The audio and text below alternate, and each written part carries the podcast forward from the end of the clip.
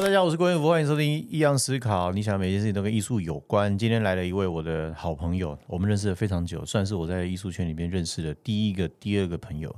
对我们欢迎王建阳先生。Hello，大家好，我是王建阳。哇，而且这个小杨他现在已经不是长时间在台湾了，对不对？台湾、香港两两地跑。对，就是因为我现在主要在香港，对你哪一年嫁到香港去了？呃，就是我跟我因为我老婆是香港人嘛，所以我其实从已经五六年以上了吧。其实我有很长一段时间没有看到你，都在脸书上看到或者 IG 上看到而已。哦，对，因为疫情的期间，我其实都没有没有办法回来。对，今天会找小杨，其实有一个很特别的原因，就是我们认识了十多年嘛，哈，这不用讲。那一开始我们一起看展，然后因为交割，然后也因为一些画廊的关系，我们我们认识了这样。那我觉得你长时间啊，我觉得啦，我这样讲不知道有没有太夸大。长时间对于台湾的这个动漫啊，或者是这个视觉啊，是有一段时间，我是觉得你是是不是应该这样讲，是蛮有影响力的，因为你得了一个村上隆在台湾办了一个奖，对不对？影响力我是不敢担，就是 而且你还跟五月天合作，是哦，吧？对，跟阿信合作做了一个一克拉的梦想展。啊，对对啊，那时候是很轰动的啊，还有古佑文，对不对？对，还有古佑文、聂永贞跟不二良。对啊，你算是台湾早期跨界的呢，我可以这样讲吗？啊，是还是我看的比较浅短？哦，不会，我我自己也觉得我是很跨界型的 艺自己讲的艺术家，这样。对，那其实，在艺术圈里面，其实大家还蛮那个时候，其实大家还蛮就是另眼相看跨界这件事，对，因为那个时候斜杠还开始流行，刚开始而。已。对，对，在那之前，大家好像就是说，哦，你专精做好一件事，就功德无量。嗯，对不对？就是比较少会那种 斜杠就会被特殊看待，对不对？会不会你那时候会有会不会有这样的一点小压力？这样其实我我没有想太多，哎，我觉得就是机会来了我就把握。对因为那时候阿信他来找我，我就说，哎呦，那我当然要去啊。哦，他自己来找你啊？呃，他是透过他们的 Stereo 的那个员工来找。那一年是二零零二零一一年，二哇，超久，二零一一年十三年前了嘞。那一次的合作是怎样？你说那时候那时候合作克拉那个对，其实那时候还蛮有趣的，就是说一开始我们他们打打来找我的时候，我本来以为它是一个很大型的联展，所以我就没有想太多就答应了。然后我就那时候呃，直到我们第一次开会，我一走进去，哇，原来才五个人，然后都是每一个都是响当当的大人物，有呃有设计圈的，对对，然后有服服装的，对，然后你是唯一的定义上的艺术家，应该这样呃可。以这么说，对。对，那是不是因为那时候你得了那个村上隆那个那个奖的关系？嗯，对，因为那个那时候，我觉得，我觉得应该很大关系，是因为我得了村上隆那一个 gay 赛的这个活动的金奖。嗯，然后后来呢，我又跟博二良就是有在艺博期间有有接触，有碰到，他就看了我的作品。啊，对，然后阿信也是，就是有蛮多人推荐他我的作品，然后他们就开可能开了会，就决定说，哎，我觉得痛调蛮合的。对，其实就是他们想要找的就是呃不同领域，然后但是又在那个时间蛮特别的一个人吧。对，然后其实其实我从小真的是没有看漫画，所以我比较没有 get 到那个动漫这个事情。但是我我其实这几年这样看，其实你在这这方面其实嗯涉猎的蛮深的，而且就是一直都没有没有改变路线，对不对？包含、包含画画也是啊，对不对？对，因为呃，我我觉得我因为我自己其实从小就受动漫很影响很深。比如说什么是动漫影响很深？我其实从国小一年级，我哥就带着我去外面打打电动，就那时候街机的时候，什么就是是阶级？快打旋风，有没有？那时候就是在 Holy You Can 的时候，然后那时候他就开始拿漫画给我看了。从我小学一少年年级的时候，就是所有的漫画，他看什么他就给我看，这样。那你看漫画，诶像我看漫画，我看不了哎、我会看图，我不会看字哎、所以他一直没有办法前进，你知道？但我其实也是，其实我访问过很多人，很多人是没有办法看漫画的哦。啊，真的假的？真的，像你们这种是有特殊脑的，不是大部分人都是可以一直看、一直阅读的，但是有一些人是没有办法看漫画的。嗯，真的，因为漫画它它因为它要让它整个画面活泼嘛，所以它每一格它可能会用跳的，啊，对，它不是一二三三四五这种一二三四五这样那么整齐排列的，有些是这样。嗯，对，但我我自己本身是反而我是喜欢看漫画多过于动漫，就是那个动画的感觉。你说呃，monitor 上的对，就是现在不是很流行动画嘛，但就是我现在比较，我当时比较喜欢的还是比较是漫画手本的这样子。为什么？因为我觉得在看漫画的时候，你会比较有想象空间，你会在看他的东西的时候会有想象。然后你在看那个动漫，我我会嫌它时间太久了，就一集要三十分钟，然后你要看几百集这样子。其实我觉得这个应该也是看你一开始接触什么。如果你一开始接触影像，你可能就是哦，哦，那也有可能。对，这这这也有可能。那从那个时候开始，它就影响到你的创作吗？影响到你的画风吗？呃，我觉得影响到蛮多的，因为包含其实你刚刚你提到，就是像漫画，它其实是定格型的，一格一格的一个画面型的。那我其实最一开始的创作就是啊，大家比较多人知道是宅系列，宅系列它就是其实也是啊，在房间里，然后对，在房间里面，他他其实，在讨论那个那个时候，我们宅这个字在在台湾其实。呃，算很风行，算是从日本那边，对不对？对，其实我那时候拍的时候，也是“宅宅”这个字开始在台湾广为流行的时候。对对，就它是比较像是一个定格的一个画面嘛。那时候的拍，我觉得我觉得算是第一个用用我们台湾的视角，然后去定义日本的宅。嗯，应该是这样讲。是对，然后所以这里面有女生，然后室内有云。对不对？然后他其实那个时候视觉也算是比较冲击一点，因为女里面的女生几乎都是全裸的哦，是全部全裸，没有几乎全裸不露点。对对对，那那那个时候，其实，在整个艺术圈应该算是有点轰动吧？是不是？哦，因为那个时候我真的是懵懵懂懂，到处乱撞。嗯，因为那个应该说，其实我那个时候我在拍的时候，其实我也没有觉得这个很特别，但是。我当初在拍的时候，就是我第一次的亮相，就是在村上的 gay 赛这个活动，所以后来一展出以后，就接到很多的画廊的邀约，嗯，然后对啊，就还有之后的很多的邀约这样子，嗯，其实不是说裸体这个这个这个题目在艺术圈呃在艺术这个领域当中很稀奇，是因为动漫这件事情宅这个事情它是要面对大众的，所以那个时候在我们这个圈子里面，它是有一点有点小小小的波澜冲击这样，嗯。对，那你在拍这个的时候，你怎么找模特啊？那时候其实这都已经十多年前的事了。那时候其实还是 MSN 的年代，你知道吗？那时候我其实是 MSN 一个一个的去问问他们，问啊，我就是说我最近有一个系列是要拍裸体的，你有没有兴趣让我拍这样子？然后，但是我那时候是男生女生都问，嗯，对，其实都有。但我看的好像比较多是女生呢，因为反而就是女生答应的比较多。而且宅这个概念其实也是男男生出发点啊，比较算是男生出发点，不是不是女生呃，可以这么说，因为我是本人就代表我的一个概念，男生视角了。对对对对，应该还是比较是我我的感觉的宅的系列的感觉。对，那接下来接下来之后你的发展宅系列之后，对我后来开始就是发展装置艺术。嗯，就是那时候开始也开始流行沉浸式艺术这件事情，因为我我其实一开始的仔他是在家里面拍，到后来我开始拉到摄影棚里面去拍，然后开始有很多的道具进去，然后到后来我还开始涂装那个道具的颜色，把它变成全部蓝色，然后全部彩色之类的。嗯，然后到后来开始就是啊，刚好就有一个台湾美术馆，台中的台湾美术馆就找我去做展览，就台湾双年展，然后那就是我第一次。就是单纯展那个我的一装置这件事情，嗯嗯，对，所以后来就变成它就变成是一个独立的一块系统，然后后来就开始走很多的美术馆，就是台湾美术馆，然后再就是高雄美术馆，然后台北美术馆，然后就到国外的北京，然后上海这样子。哇，算很强哎！其实哎，那我问一下，那你是什么学校毕业？我都还不知道。台湾艺术大学。台湾艺术大学在板桥那板桥那个，对，所以你们小时候也是要接受那种什么写实的训练、素描那些？是，就是呃，但是其实写实的训练是在高中，就是复兴美工的时候。哦，你是复兴美工毕业？对对对对。哇，那你那个时候复兴美工，你这样子画，那时候就在画动漫了吗？呃，其实没有，那个时候我我就是很单纯的画石膏静物。但是你是因为动漫喜欢画漫画，然后进去复兴美工？其实不是。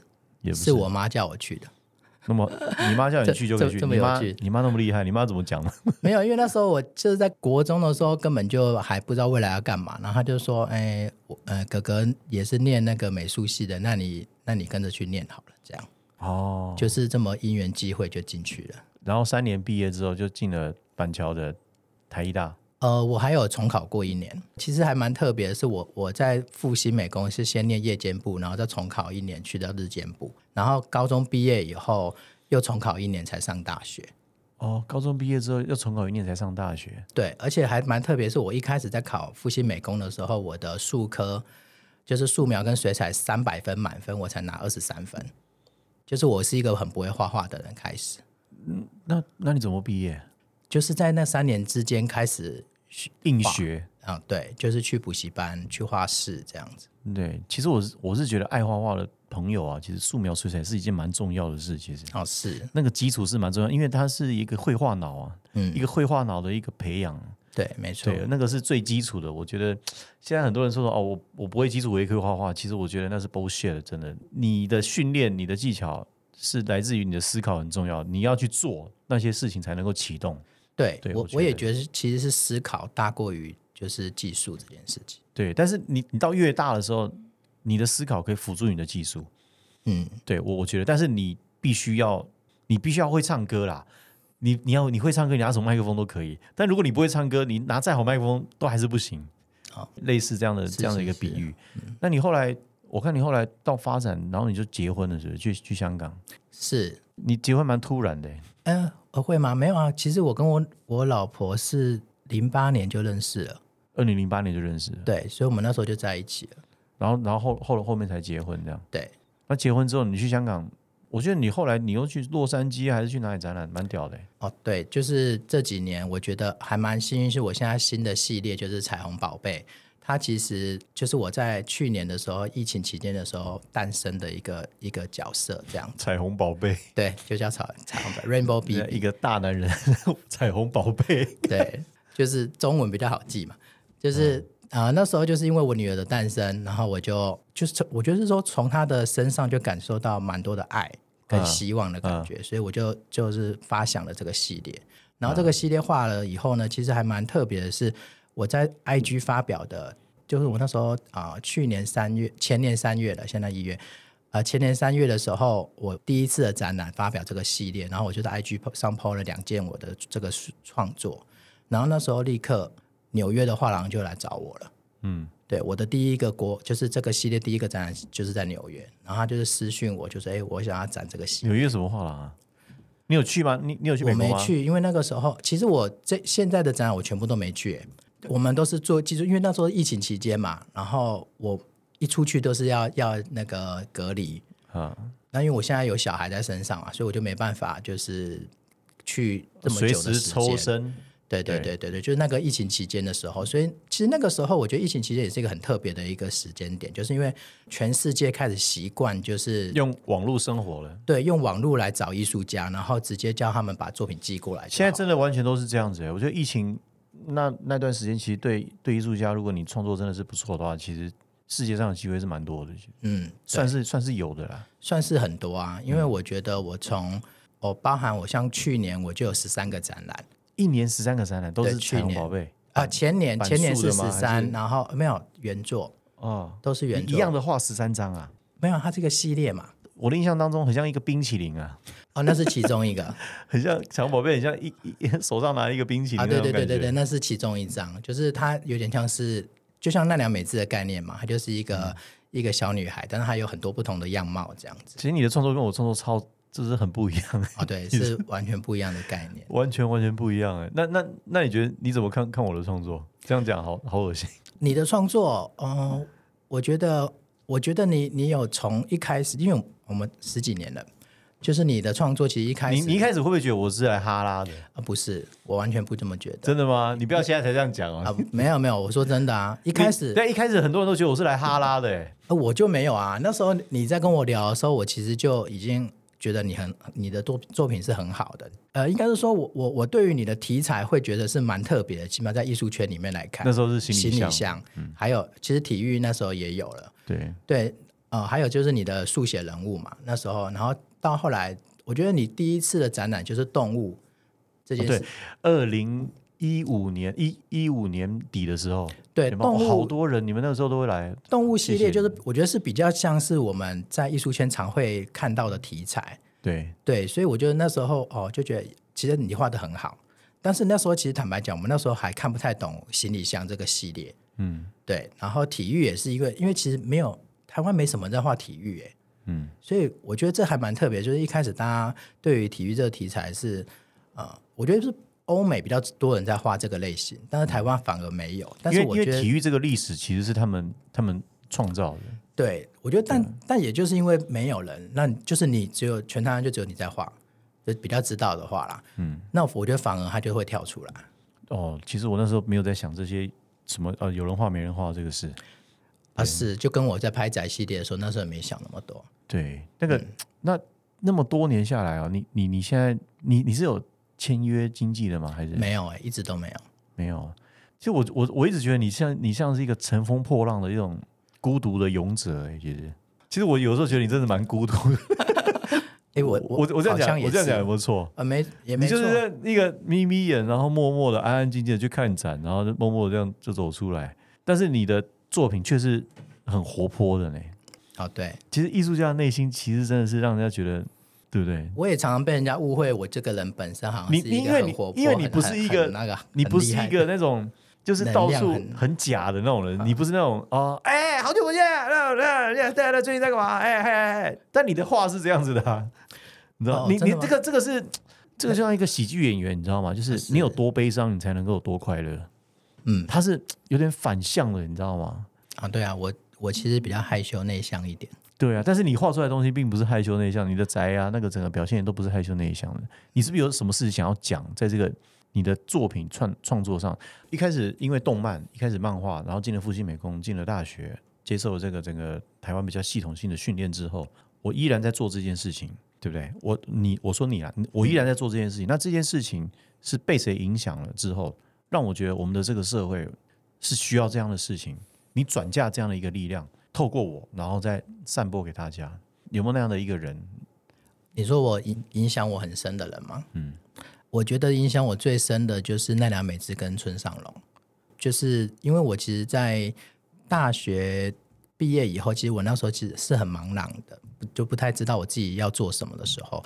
但是我那时候就是去看了奈良美智的纪录片，就是跟着奈良美智去旅行。嗯，那时候看的时候，我就是内心就突然很多的可是你在你在我们这种教育系统下，你怎么没有觉得说，切那个就是什么什么什么？因为不会，我认识很多科班的，都会觉得不够严肃，不够 serious。那就是不同类型的人啊，可是你这样类型的人其实不多，对不对？应该是不多吧？对啊，所以就就如果你你也是你讲的是你也算是有点反体制啊，是也可以这么说。对啊，学术，对啊，我我觉得真的是这样哎、对我，我跟一般的就是艺术科系出来的的那个体制里面是有点不一样的，尤其是更学院派的或者更学术型。你要跳出，来，其实需要勇气哎、我说你们你们的框框里面呢、啊，是你们框框里面要你要跳你要勇勇敢跳出来，其实它需要一点勇气的。其实你你你很有可能会不被大家接受，嗯，虽然你做的是对的。对啊，我觉得我一直都走在这样的路上面啊。对 这个这个是真的。那你看他每次跟着去旅行，你得到什么感觉？我觉得是是很很有冲击吧。就是我觉得哦，那时候其实还蛮单纯的，就觉得哇，我可以带着作品去世界各地展览。然后他去了伦敦，去了泰国那个纪录片，然后最后回到自己的家乡，然后办一个很大型的个展。那那个时候其实对我来讲，就是它好像是变成是一个我我很想要做的一件事情，这样子，就是带着作品去旅行。嗯，嗯，所以我就开始觉得我想要当一个艺术家。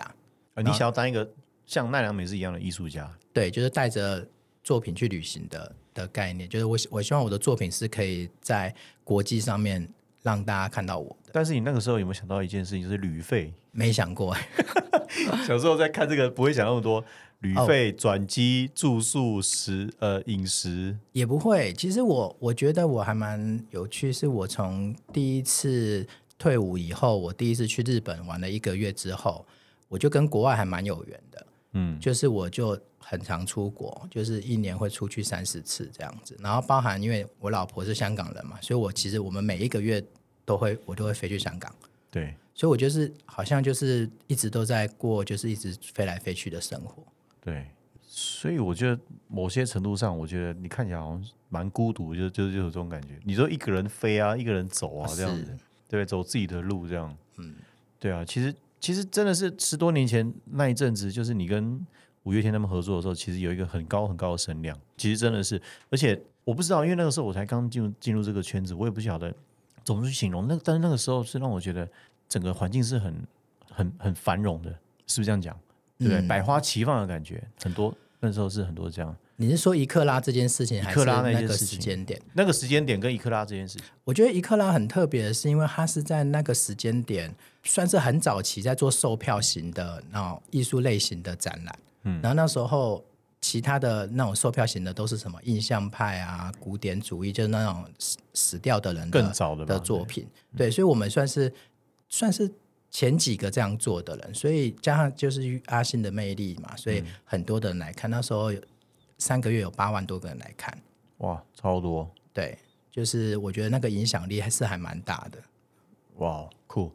那你那你后面还有还还有没有什么其他的发展吗？就是二四年、二五年、二四二五是什么意思？二零二四年了，哦，接下来今年嘛呢，今年好接下来、呃今年呢，就是我即将在四月的时候，我会去那个会跟日本的春画廊合作做联展。啊。对，可春画廊是不是比较传统啊？我我我记得是不是春画廊，但是春画廊是一个木一个村嘛？对对对对对，但是它它里面旗下的艺术家都是在台湾非常有名的啊、像是中村猛，哦，对，然后三本麻油香，就这两个在台湾现在都非常的的知名。哦，对帅哦。那这样子你就是哎，其实还也是一样子，差不多差不多痛掉的啊。对对对对，其实就是啊会找我都是喜欢我这个类型的，然后那个痛掉也也是蛮接近的，那你现在画都是用亚克力画还是用油画？用亚克力。用亚克力画。对，然后每一张大概都都都是多大张？现在在呃大概画布嘛，对不对？对画布大概二十号上下，二十号上下，对，都大概这样。就大概是大概七十到八十之间吧，公分。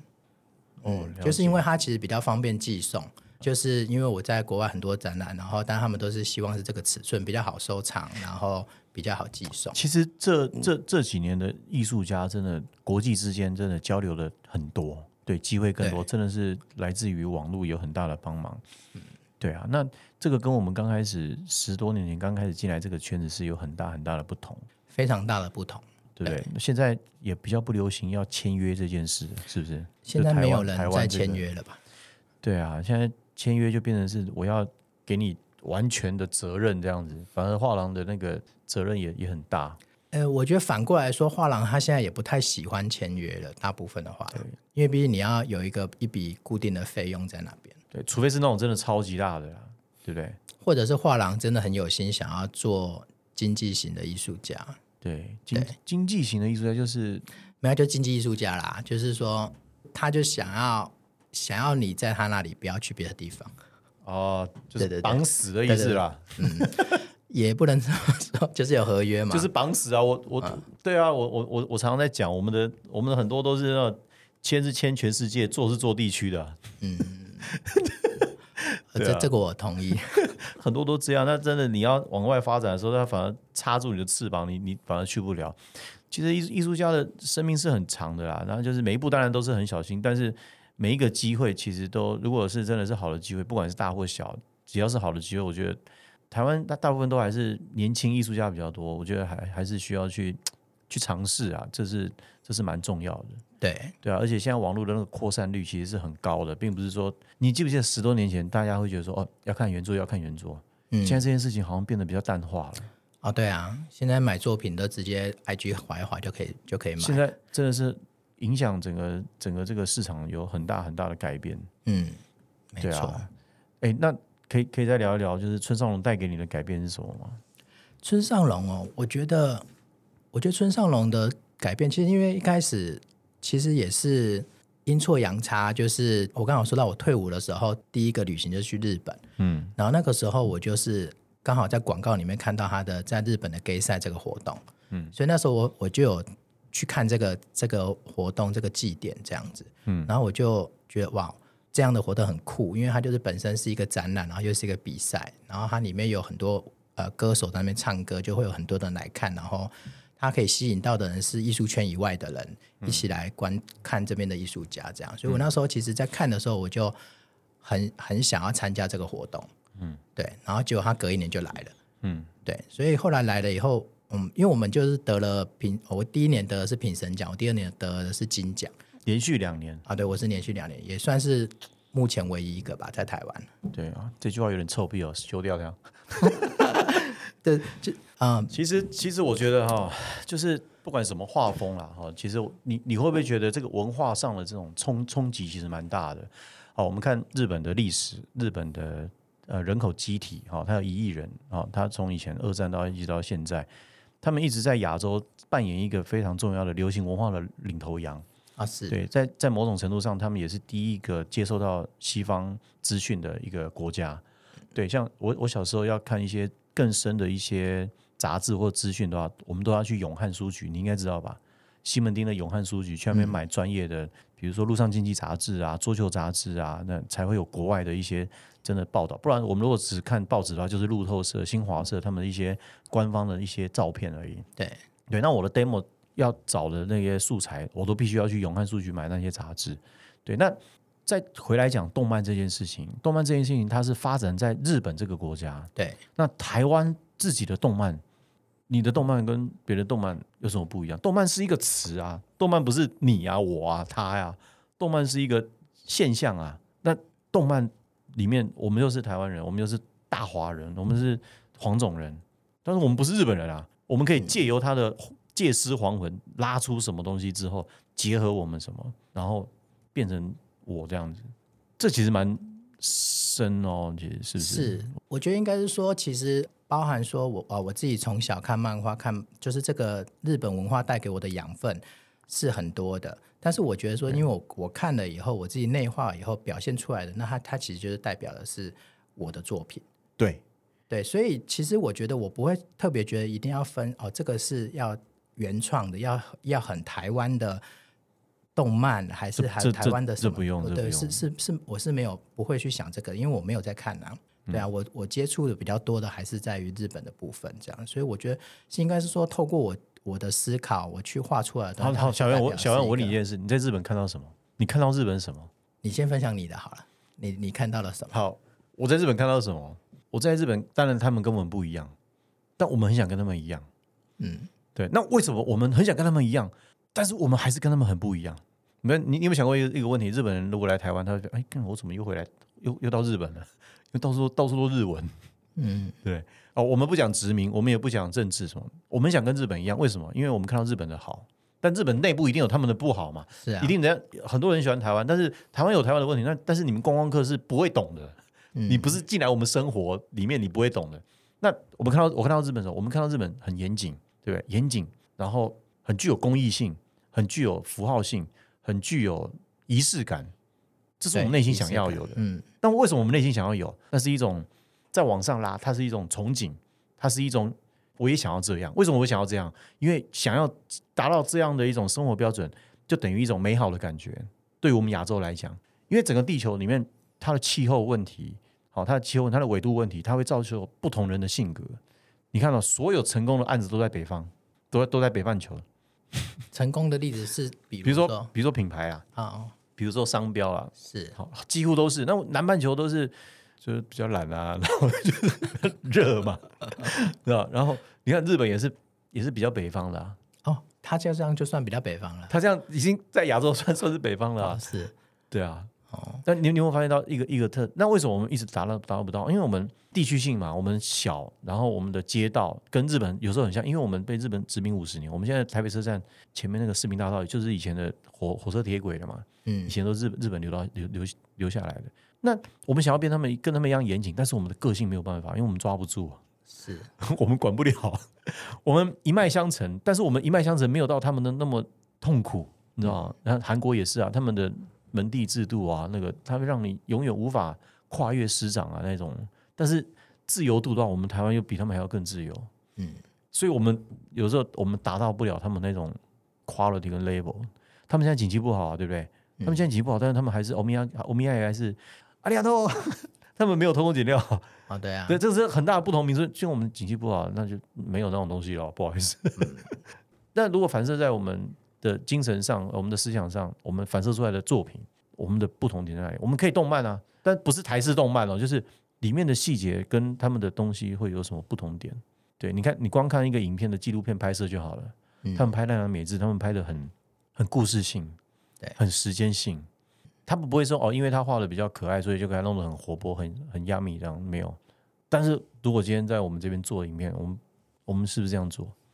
对，他会沉下来，他会深入下来。嗯，所以我我在讲的是，我看到日本是这样，以艺术家的观点来看呢，嗯，对我看到是这样，比较肤浅啊，不会肤浅，五六分钟，我觉得蛮好的。应该说，其实蛮少人跟我讨论这个这个事情的，所以代表我们要多聊，我要多跟你，这样才会更多的启发。不是我，我比较讨人厌一点，比较不会这方面。我觉得这个好像是台湾人很在意的一件事情，就是包含其实我我在零八零九年开开始在创零九哎对，差不多零九一零年的时候，我在创作的时候就开始。那时候就是陆陆老师，大概是零五零六年的时候，在台湾对对陆龙之老师，他在当代馆办了一个虚拟的爱的一个展览，他找了村上隆那奈美智跟韩国跟就是很多的动漫类型的艺术家一起来，那时候是蛮轰动的一个展览，然后开始就是有很多的台湾的艺术家就开始画动漫类型的作品，但是我觉得他们那时候就蛮可惜，就是说那时候就是我觉得台湾的氛围还是一直在一个。哦，你这个好像就是日本的东西啊，然后就没办法接受这样子。嗯，但是其实，比如说像现在这几年，那真的台湾东西你也不接受，对不对？就是对我我也没办法理解，我也没办法理解那样的心态。就是说，因为我觉得，比如说像现在这几年，就是啊，潮流艺术开始流，就是在全世界风行了。嗯，然后但是在台湾其实反而很少人在做这个类型的作品。嗯，对，因为。普遍好像大家还是会觉得啊，这就是国外的东西，但是其实也不是。你说也有很多泰国的也在做，印尼也在做，然后对对，它其实是东南亚、中国，然后其实全世界都在做这个这个题材。美国也有，西班牙也有，尤其是现在西班牙也很多都。其实如果你把它看成是世界性的话，那它这件事情就就不会有这个问题。是，如果你没有用世界性的概念去看任何人的作品，你可能就是你把自己看的人把自己局限了。应该这样讲，没错，因为我我就是觉得说，其实它就是一个很很世界型的一个，现在我们就在讲国国际观嘛，对一个现象。那我们不可回避这个现象迎面而来，不可不可能忽略这件事情。对啊，所以所以我就创作的，我这这几年就创作的都是潮流艺术的类型嗯，那你有没有办法去分辨你的作品的潮流跟别人作品潮流不同的精神点在哪里？我觉得一定有一定有不一样的地方。比如说颜色啊，比如说构图啊，比如说他的角色啊，我觉得我的作品的特别应该就是在他的眼神嘛，因为他的眼神就是一个彩虹的一个轮廓。嗯嗯，我觉得我这个系列应该就是彩虹贯穿了我的作品吧。而且我觉得抓到一个很大的重点，彩虹最近的议题在我们的社会上其实有是被凸显出来的。嗯，对，过去可能它是弱势，现在已经不是了。现在大家都已经讲求平权平等了，没错。所以我觉得你那个彩虹，其实你那个彩虹又有点那个彩虹，你说它很绚丽，但是其实你仔细看颜色跟颜色之间，它其实还是有一种特殊的感受在。对我觉得这个是很不一样的地方了。是对我觉得这个这个你你你可能有机会可以去 思考一下。没错。对，那。这样子一直下去啊，你怎么看待作品这件事？艺术家跟作品之间的关系？你看到你已经在当艺术家已经十多年了嘛，对不对？你有做装置，你有做呃视觉的退化，好，你有做很大的作品啊，对不对？你也做超大的作品，那你怎么看生产的这个每一个阶段的每个作品？我跟他关系是什么？会可以联想到我日后的作品？就是比如说，我觉得大家都在讲说艺术家就是不太会说话，所以我们的。的想法都是在作品里面说的。对，就是说我我觉得每一个阶段都代表不同时间的我。嗯，我觉得这这种感觉就像是毕卡索，他有四个时期的概念，所以包含是我我现在我每一个时期的风格是完全不一样的，就是摄影装置、对绘画的的类型是完全不一样的。所以我觉得那那就是某种时间点，我想要做的呃事情，就是会透过。作品来表达这样子，嗯，哎，之后会不会再有摄影的作品的机会？也不排斥，对，对，因为因为现在其实因为因为我主要是都是在台湾拍照，然后之前是因为疫情的关系，所以它就停停住了。嗯，这样，那现在就是又可以常常飞回台湾的话，我其实呃也不排斥会再拍摄影。啊，对，了解了解。好，今天非常开心，算是跟他叙旧，然后也算是跟大家来介绍台湾有一个这样的一个艺术家，然后他现在呃四处奔波，很多的展览，很多的机会，大家有空的话也可以去看观看他的 IG 跟他的脸书，就叫做王建阳，呃，是有一个人，然后一个剑，对不对？不是，哦，是没有没有那个人，然后然后就是剑，然后杨是那个提手提手旁的杨。对对对对对。好，今天谢谢小杨来参参加我的节目，谢谢，拜拜。谢谢，拜拜。